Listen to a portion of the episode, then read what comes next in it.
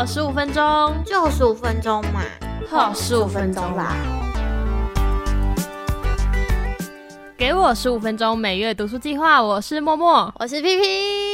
我们刚发生一件很好笑的事情，就是我们平常在录音都是约晚上可能八九点，对对对，结果今天快七点，P P 突然就赖我说：“Hello，你现在可以录音吗？”对，真 的很尴尬。我就想说，哈，我们不是要约八点之后吗？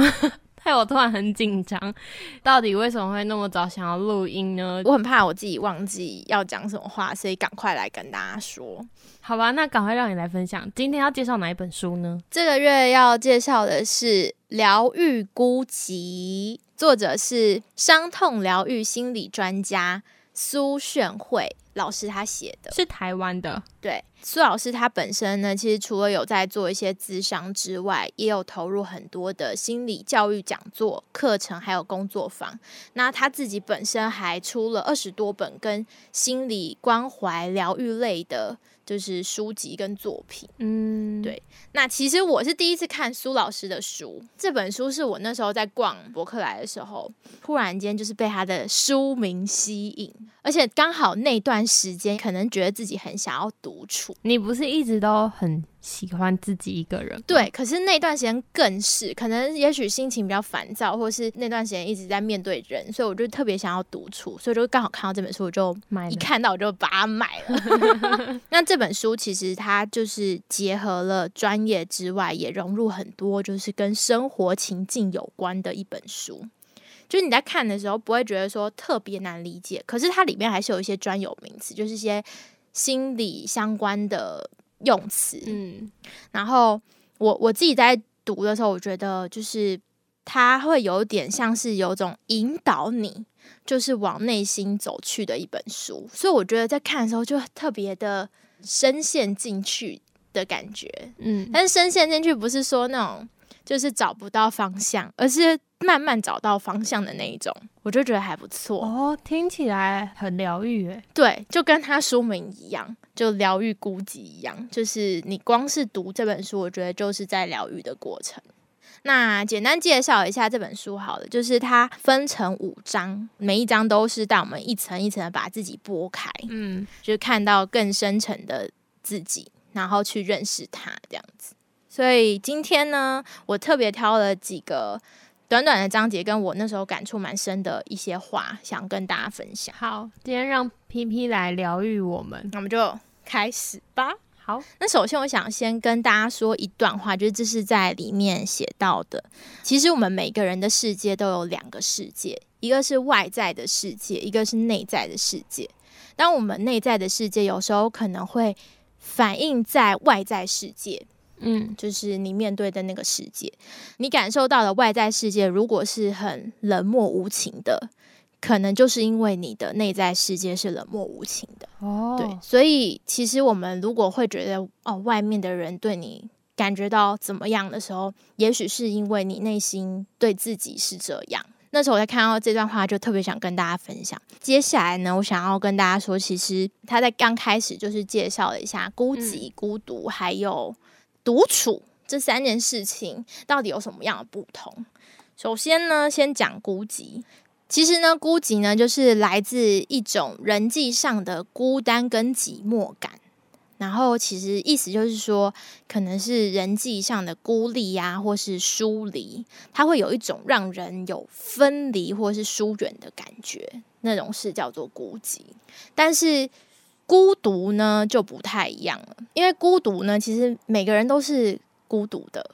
孤独呢，它不是来自于身边没有人感到孤独，真正原因是因为你一个人没有办法跟别人诉说，就是最重要的感受的时候，他的那种孤独才会非常的就是深重。然后里面有说到，就是如果是因为孤独。就是产生出孤寂的一些焦虑啊、不安或是空虚感的时候，其实关键是在于你自己一个人能不能独自去承接自己的能力。这件事情就会影响到你到底是孤独还是孤寂。因为如果你能够承接自己的话，然后你独处的方式是一个比较健康的状态的话，你可能就只是孤独而已，而不是孤寂，因为孤寂可能会造成伤害。对，这就是它里面有讲到，就是孤寂跟孤独有点不太一样的地方，因为毕竟每一个人都是一个个体，所以孤独是很正常的。嗯然后呢，它里面就说到，但是孤寂的成因可能有很多种。嗯那里面我觉得也是大家可能比较常讨论到，就是很多我们现在长大以后的一些行为啊，或是一些人际关系等等，它都可能跟小的时候有关系。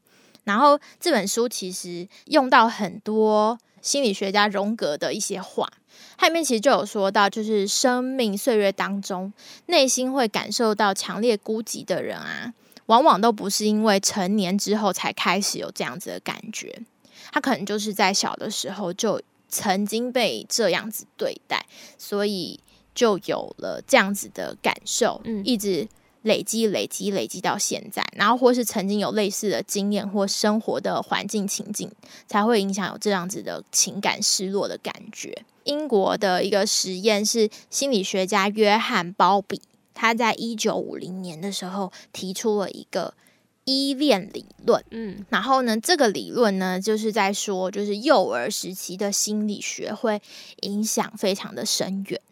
就是他用就是剥夺母爱这件事情的这个实验，去发现了说母爱被剥夺这件事情会对人格的发展有相当程度的不良影响。约翰·鲍比的学生呢，玛丽·爱因斯沃斯呢，他就做了一个实验，去证实了早年的一个依恋关系嗯可能会延伸到成年以后的恋爱关系中，甚至是人际关系里面。他的这个实验就是把三个题目呢放到了报纸上刊登，大家都可以做一些小测验，给予答案，然后再去做实验这样子。嗯那那三个题目叫做：第一个是我很容易与人接近，信赖他们或让他们信赖我，是件开心的事。我不怎么担心被抛弃或害怕别人离我太近，这是第一题。然后第二题呢是与他人接近让我不安，我很难完全相信依靠他们。有人对我太亲近时，我会很紧张。恋人想让我更亲近一点的时候，我会有点不自在。这是第二题，然后第三题呢是我想让人亲近我，可别人不情愿。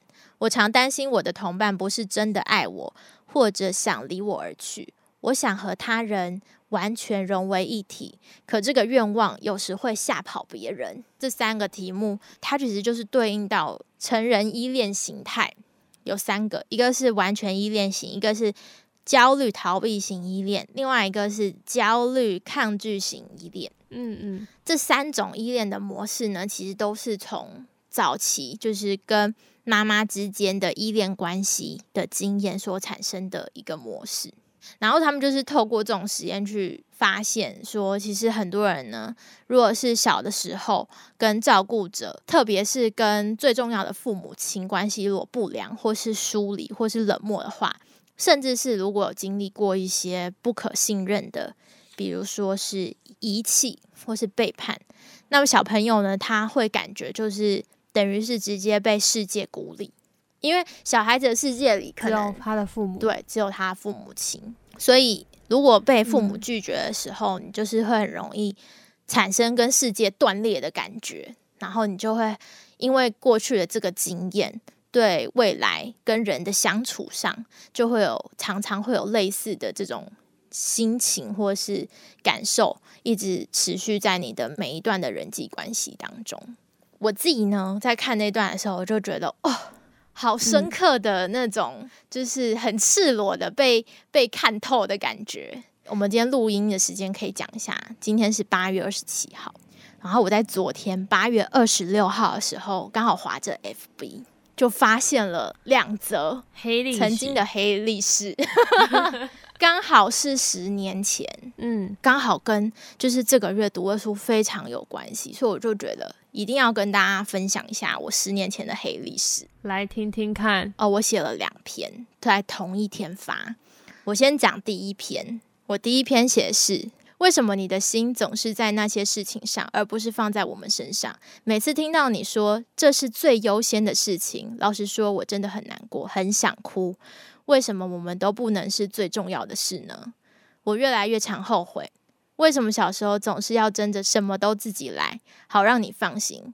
可是现在却不能耍着小脾气的依赖你来帮我做这些事情。说真的，我很讨厌现在这样。我知道你还有梦想，你还有你想做的事，我会支持你。可是你不应该为了这些梦想牺牲和我们互动的时光。你难道不会觉得？为什么我们越来越少沟通了吗？为什么我们没讲多久就吵起来了吗？说真的，会这样我并不意外，因为你总是把我们排在后面。不是不喜欢和你说话，只是每次你说话给我的感觉，你并没有真的在关心我们。你在乎的事情总是比我们重要。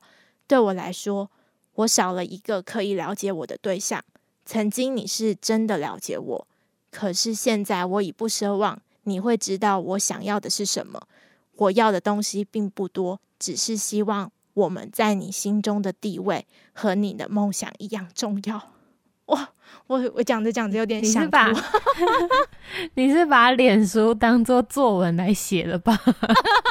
觉得你的文笔很好哎，我还没讲完，其实还有一小段。你还没讲完。很多人说你很好，是我不否认你真的很好，只是你那些不经意而忽略的互动，会是一种最痛的伤痕。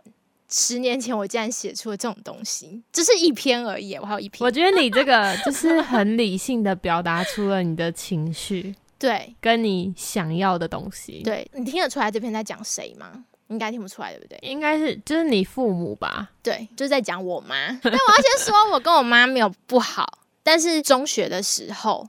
有过一段很别扭的过程。那你妈有看过这篇文吗？应该没看过。要是她看到，有点尴尬。她应该会很难过吧？我都没有加我爸妈。其实她就是表示，原生家庭真的会带给你你在互动上的一些影响。嗯嗯。那我还有一篇，第二篇我写说，我觉得我好像越来越扭曲了，突然好想像小孩一样，什么事都不想管，什么事都依赖别人帮忙完成。不想再想着要靠自己完成独立这两个字，真的是害人不浅啊！如果那时不认识这两个字，我会是什么样子的呢？而你对我的看法又是怎么样的呢？说真的，我不想再听到你对我说你以前不是这样的。时间会不断流动，人也会跟着改变。我不喜欢你拿以前的我来比较。如果要说为什么我会变成这样，只是因为累了。本来就没有靠山，所以靠自己。如今自己倒了，心也跟着变了，因为一直坚持的东西，顿时没有了意义了。我为什么非要将事情都默默承受？哪一次我哭的时候，你是主动来拥抱我的？每次你都是第一个远离的，我的心真的累了。你听到这，应该就知道我刚前面说的那个依恋关系。对你应该是处在于那个。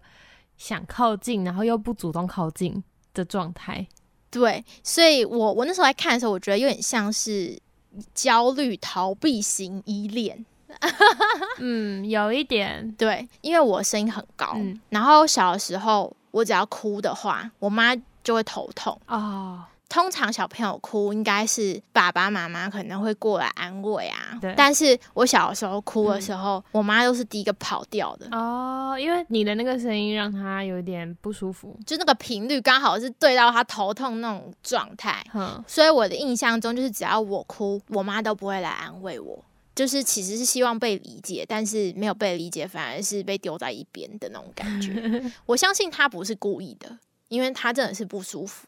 但是当时的我不会这样觉得，对，就是小的时候你不知道，我是到后来长大一点的时候，我妈自己有提到说，你你的声音真的很高，嗯，就是我一哭的时候，她就说我真的是没有办法忍受你哭，很刺耳，然后我没有办法接近你，对，所以那个时候我才知道，哦，我原来对这件事情有这么深刻的感受，嗯，当下没有。被理解，所以我才会在这篇的时候就觉得哇，这本书真的是在说我，嗯，就是在这本书有写到，就是你会不会觉得你曾经有过一段空白的时候？空白是指说不想要想起来，还是真的忘记？就是你没有什么记忆，因为你没有跟人互动，哦，你可能就是都是自己一个人嗯的一个状态。所以他那个时候就讲过类似的这种话。然后我我那时候看到那段话的时候，我就想啊，真的有过，就是我在中学的时候，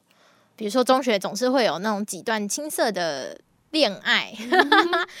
结束以后，你可能会有种想要把自己封闭起来的感觉。嗯，就是不管是到底有没有走出来，或是遇到什么事情，反正我那段时间的用的方式，就是一种是让自己非常的忙碌，嗯然后一种呢就是不太跟人互动，所以就等于是把自己框在一个小圈圈里，只活在自己的世界里。其实就是不想要去面对自己现在的状态。对，就是没有面对。所以我那时候毕业之前，我就发现，哎，我好像有一段时间很空白，就是走过一些地方，嗯你也不会有太多的感触，嗯因为你没有跟你的身边的朋友有什么太多回忆的时候，你就会觉得这一段好像没有那么重要。对，对，那其实是因为你真的可能是因为孤立起来的一个状态的关系，所以你把自己的情感封闭了，你跟世界断裂开了那种感觉，嗯，所以你才会有这种 feel。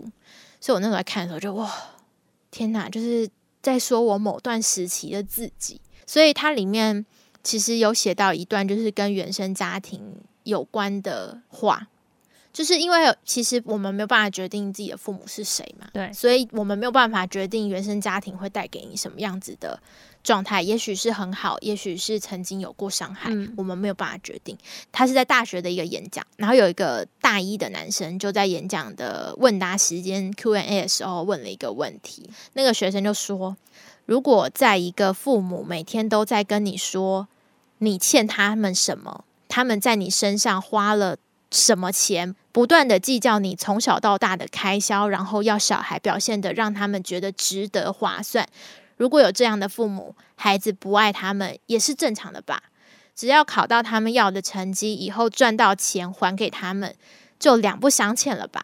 可以和这样的父母没有关系吗？嗯，我看到这段话的时候，我直接哭诶、为什么？你曾经有这样的感觉吗？哦，没有，我我们家不是这样，因为前面你知道，就是已经跟自己就是有种搏斗过的感觉，然后看到这段话的时候，就突然间有种很难过的感觉，嗯不是难过这个就是学生说的这种话，是而是如果有这样子的状态，如果这件事情发生在我身上，我觉得我一定会很难过，嗯，对，就是我也会不知所措，然后我也不知道该怎么面对。所以我就很好奇，就是苏老师他到底是怎么回答的？嗯然后他就是用一个同理的方式去回答这个孩子。他说：“这是一件很令人遗憾和难过的事情，因为家要带给我们的意义并不是如此。嗯虽然我们尚不了解这样的父母基于什么样的生命经验和价值观而这样对孩子，但就这个孩子的早年生命经验来说，这是一份嗯真实的失落，也是一份生命的孤寂。”对，可能我们都没办法说什么，对，但是确实就是每个人的经验可能会给予很多不一样的事情，然后不一样的对待方式。然后他就说，我们都可以先拥抱自己，理解自己的失落和失望，同时给予自己一份真心的爱，试着超越我们原生家庭的限制，即使过程非常的艰难。对，我就看到这，我就觉得哦，好温暖哦。也许家庭带给你了一些不愉快，但是我们还是可以先拥抱自己。我们必须先面对自己，才有办法去解决这些事情。然后，而且重点是自己还是陪自己最久的人嘛，对不对？对，所以理解自己还是很重要的。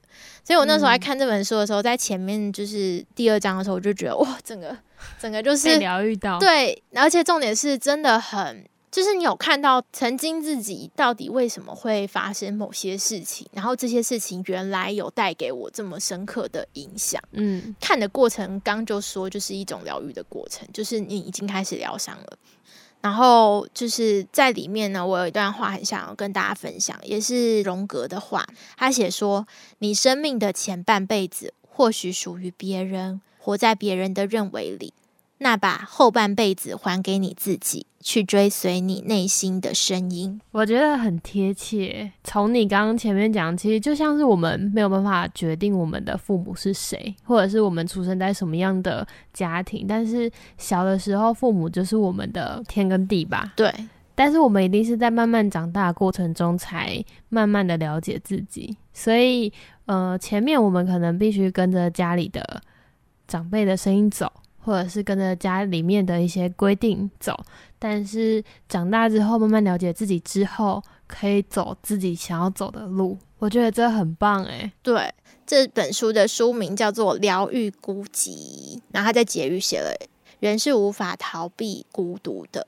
当你能够孤独，你才能是完整的自己；当你能够孤独，你才能承担生命的重量；当你能够孤独，你才不会出卖自己与背叛自己；当你能够孤独，你才能真正的允许自己独特的存在。很棒的一本书，推荐给大家，疗愈孤寂。希望大家呢听完我们这集，也可以一起去疗愈一下自己。就是希望大家都可以越来越好之外呢，也可以去拥抱自己内心可能有点寂寞，可能有点悲伤，各种不一样的情绪。相信我们都会越来越棒的。耶，谢谢。那我们就下个月见喽，拜拜。